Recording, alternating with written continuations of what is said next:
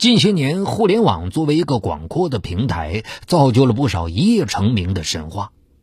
厦门一位年轻漂亮的女孩也幻想着通过网络找到成功的捷径，于是她频频在网上发布自己的照片。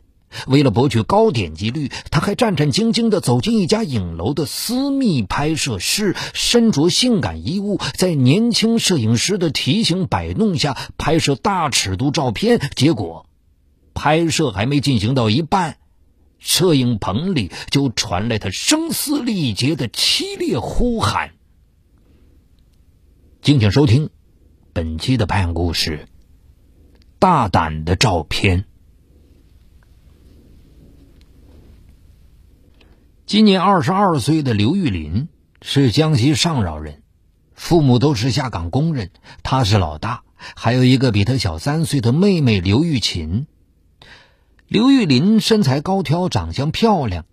二零零七年七月，从南昌一所艺校毕业后，便应聘到厦门一家商务礼仪公司上班，专门负责大型商务会展的礼仪接待工作。起初，刘玉林对这份每天打扮的漂漂亮亮、收入不错的工作很满意，但不久后发生的一件事，却让他的思想有了几分波动。那是二零零七年十月的一天。他从电视上看到，在东方国际模特大赛江西赛区进入前二十名的一个模特，竟然是自己艺校的同学沈小婷。而沈小婷其实长得还没自己漂亮，他心被触动了。此后，刘玉林经常关注电视里举办的各种模特大赛。当他看到很多模特获得名次后，频频代言广告、参与影视剧的拍摄，一年的广告收入就高达几十万之多。他非常羡慕，自己的父母下岗后开了个小早点摊儿，艰难谋生。妹妹刘玉琴刚刚考上大学，学费不菲。懂事的刘玉林渴望能一举成名，早日把这个家带出困境。二零零八年年初，一年一度的美在厦门模特大赛即将举行，刘玉林怀着一腔梦想报名参赛。然而初赛就被淘汰，让他倍感失望。同宿舍的同事肖佳安慰他说：“哎呀，失败并不可怕，重要的是找到失败的原因。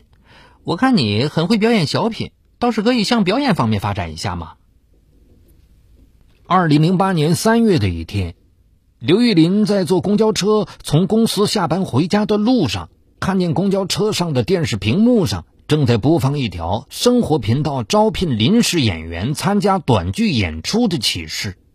启事上说，如果被录用，不但有相应的报酬，若经观众投票获得最佳演员，还有奖金。那一刻，刘玉玲忽然想到肖佳说自己很有表演天赋的话，她禁不住把报名电话用手机记了下来。第二天便打电话去应聘。这一次应聘临时演员比参加模特大赛幸运得多。几个镜头试下来，剧组人员对她的表现非常满意，让她出演一部短剧的女主角。短剧播出后，刘玉林在当月播出的短剧女主角评选中获得了七万多张观众投票，夺得最佳女主角奖，并获得了五千元的奖金。虽然这不是专家评判。也没有发奖仪式和报纸、电视的大肆宣传，刘玉林仍有一种成功的喜悦。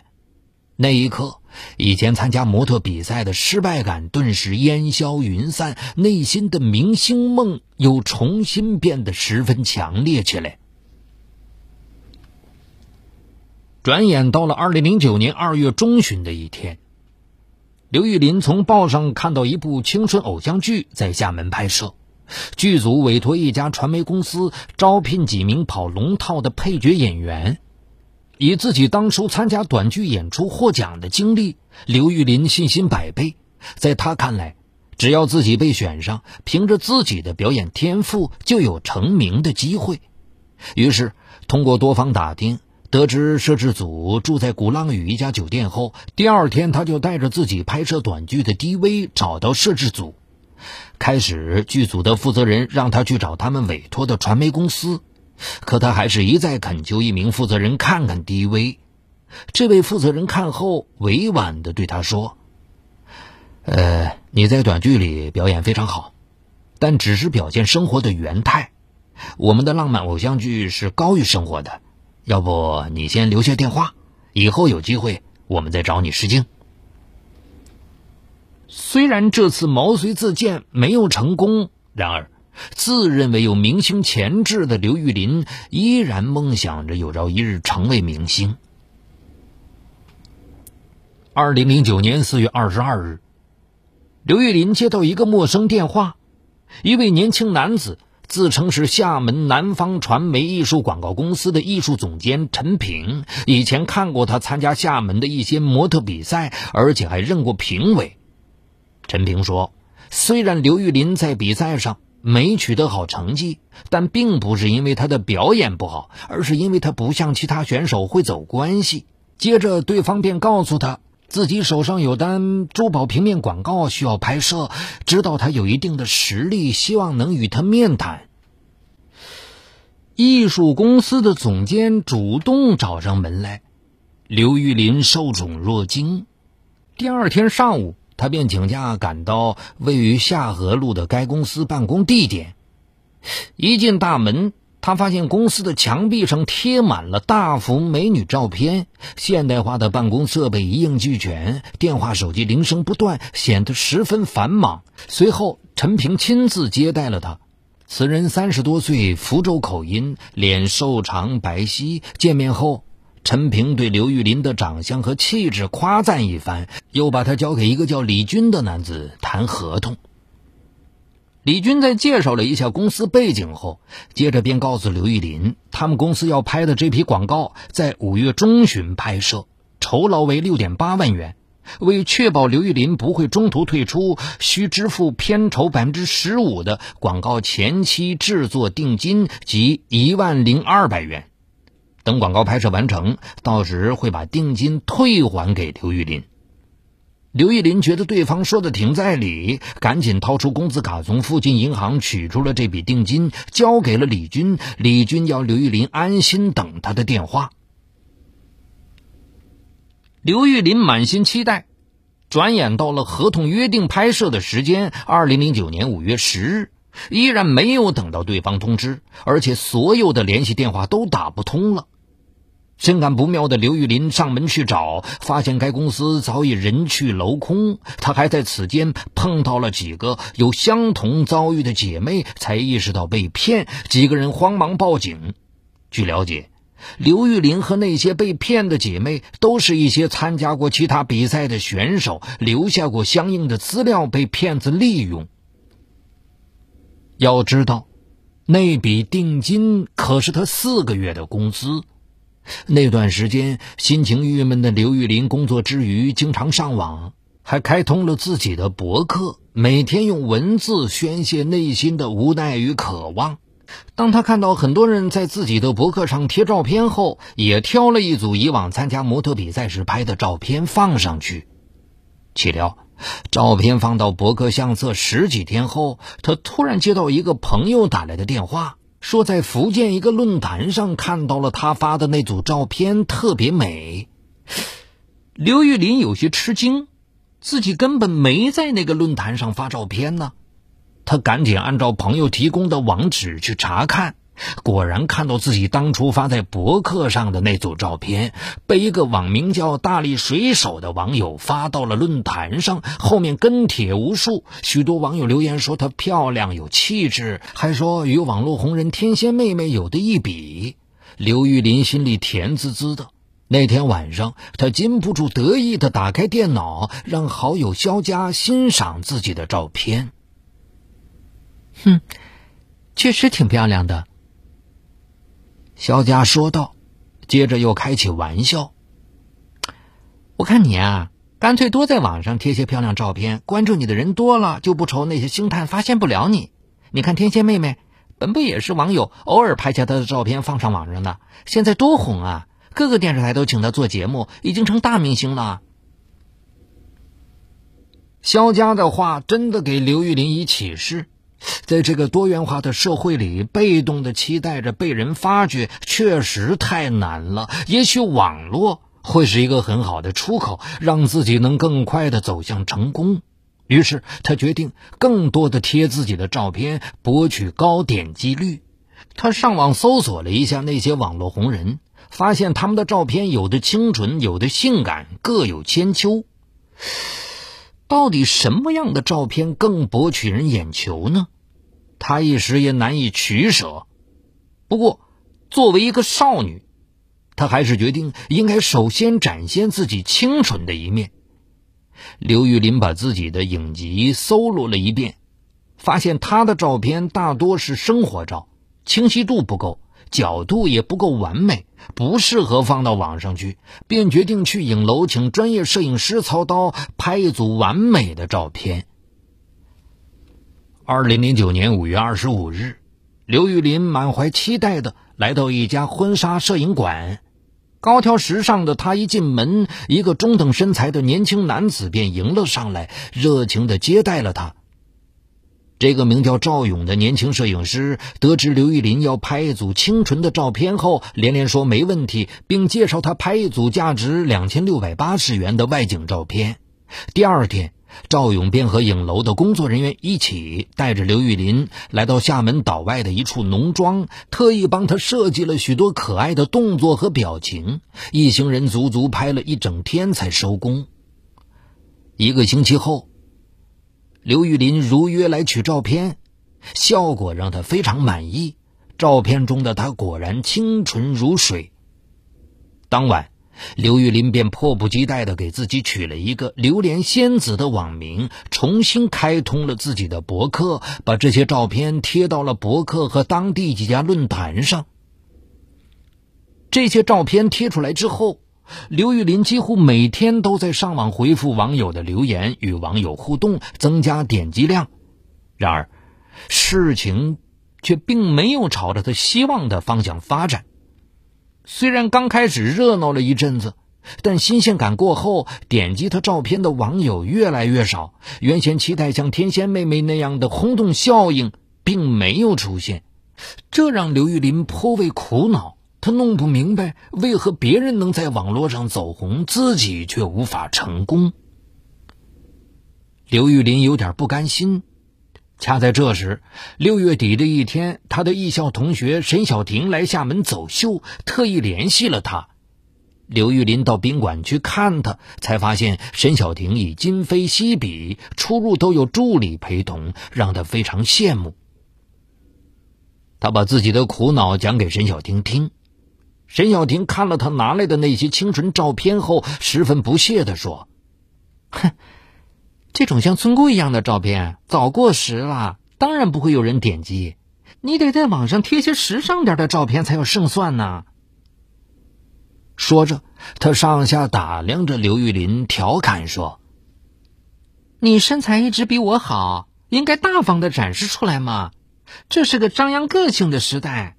你没有看到好多女孩到影楼去拍性感写真，有的还拍裸体写真，她们都大大方方的。”因为在他们看来，青春美丽的身体是上天的恩赐，他们要拍下来做纪念。你干脆也去拍一些性感的照片放到网上去，我保证你点击率超高。沈小婷的话让刘玉林吓了一跳。他从小生活在一个保守的家庭，如果远在江西的父母知道自己照那些性感照片还放到网上去了，该怎么想呢？刘玉林不禁有些犹豫，但对成名的渴望又使他忍不住宽慰自己：只要自己把分寸拿捏好，照性感照片也不等于做出格的事儿。将来真成名了，相信父母也能理解自己的苦心。犹豫再三，刘玉林终于下定了决心。他甚至想，自己拍这样的照片也不一定非要贴到网上去。就像沈小婷说的那样，就当做青春的纪念也不错呀。可找谁拍呢？刘玉林想到了有过一次愉快合作的赵勇。当听说刘玉林想拍性感写真时，电话那头的赵勇立刻兴奋地说：“他拍这些照片更有经验，一定会把刘玉林拍得很美。”羞怯的刘玉林又提出。不想有更多的人在场。赵勇也满口答应，让刘玉林第二天晚上下班后来找他。到时影楼工作人员差不多下班了，现场只会有他们两个人。六月二十九日晚七点，刘玉林应约来到影楼，果然那里只有清洁工在打扫卫生。赵勇便带着刘玉林上了二楼摄影棚，见刘玉林带过来一大包衣服，他不禁莞尔一笑：“哼，这些短裤 T 恤是拍不出效果的，太保守了。”说完，便从衣帽间找出很多香艳的肚兜和胸衣，让刘玉林换上。刘玉林有些慌乱，不知该怎么办好。赵勇拍拍他的肩膀，很认真的说。你这么缩手缩脚，怎么拍的好呢？你我不是第一次合作，请相信我的专业素质。如果你还没做好心理准备，我们改天拍也行。同事们都下班了，我也想早点回家。赵勇的激将法显然起了作用，刘玉林马上说：“拍就拍，我已经做好准备了。”刘玉林马上挑了一套性感的衣物换上，片刻的尴尬后。两人很快进入了拍摄状态，因为每拍几个动作，刘玉林就得换一套衣服。赵勇还建议他摆各种挑逗动作。一个多小时后，在封闭的环境下，面对穿着暴露的刘玉林，摄影师赵勇有些把持不住自己。他开始以指点动作为由走上前去，似有意又无意的触碰刘玉林，而刘玉林以为这是摄影师在指导自己，也没有表示什么。面对刘玉林默认的态度，赵勇邪念顿生。接着，他便借故轻轻把摄影棚的门关上反锁，要求刘玉林双腿跪在沙发上，然后双手扶着沙发靠背，脸向后转。刘玉林听话的一一摆弄着，看到他那性感的身体。血气方刚的赵勇再也控制不住，趁机从背后抱住刘玉林。这一下，刘玉林终于意识到赵勇的企图，赶紧拒绝说不要，同时用手拼命的推他，声嘶力竭的呼喊起来。可此刻，影楼里空无一人，根本无人搭理刘玉林的呼救。冲动过后。面对满脸泪痕的刘玉林，赵勇终于感到了后怕。他不停地向刘玉林道歉，并流着泪向他表白，说自己在第一次帮他拍摄照片的时候就已经爱上了他，只是不敢表露。这次犯下大错，是实在控制不住自己，请他不要报警。刘玉林麻木地听着，穿上衣服冲出了影楼。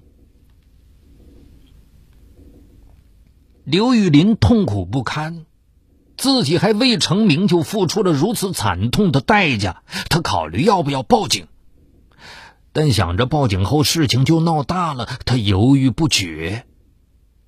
正在这时，赵勇的短信不断的过来，刚开始几条都是绵绵的情话，刘玉玲感觉非常恶心，马上就删掉了，也不回复。很快。赵勇短信的语气就变了，他开始威胁刘玉林，说他在影楼更衣室用摄像头偷拍了刘玉林换衣服的裸照，如果刘玉林报警，他就会把他的裸照公之于众，让他身败名裂。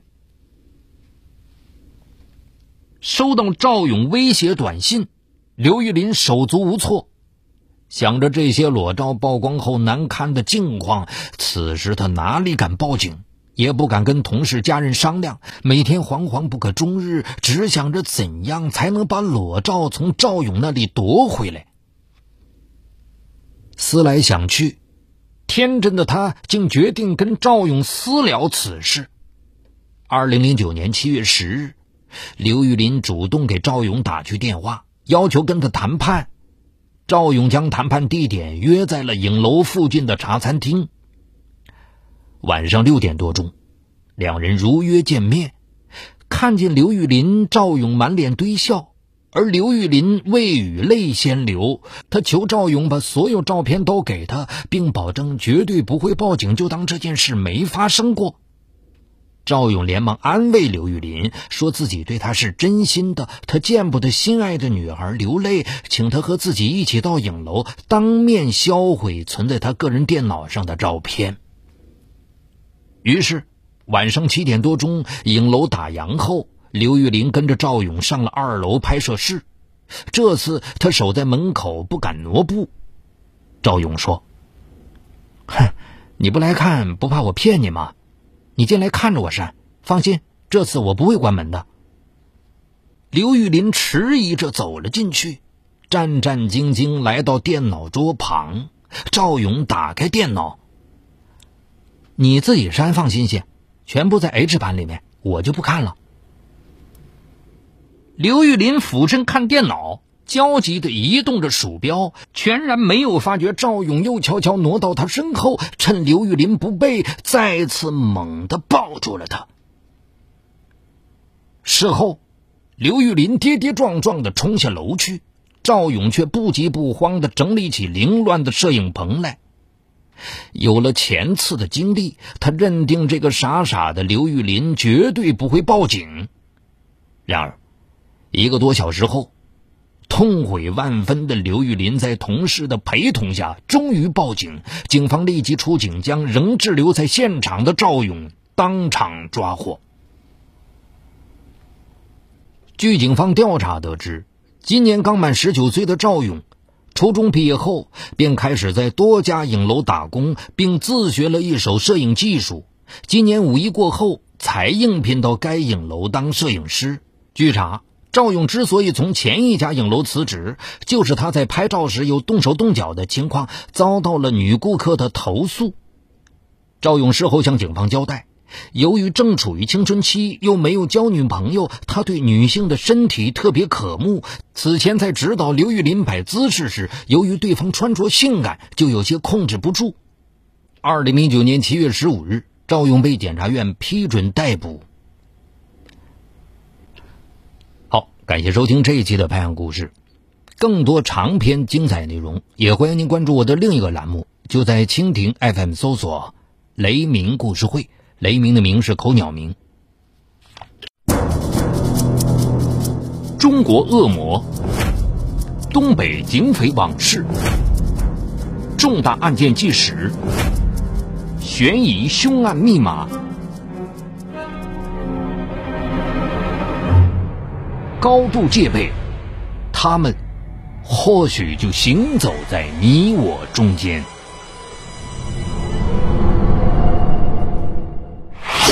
雷鸣故事会带你直击犯罪背后的人性深渊。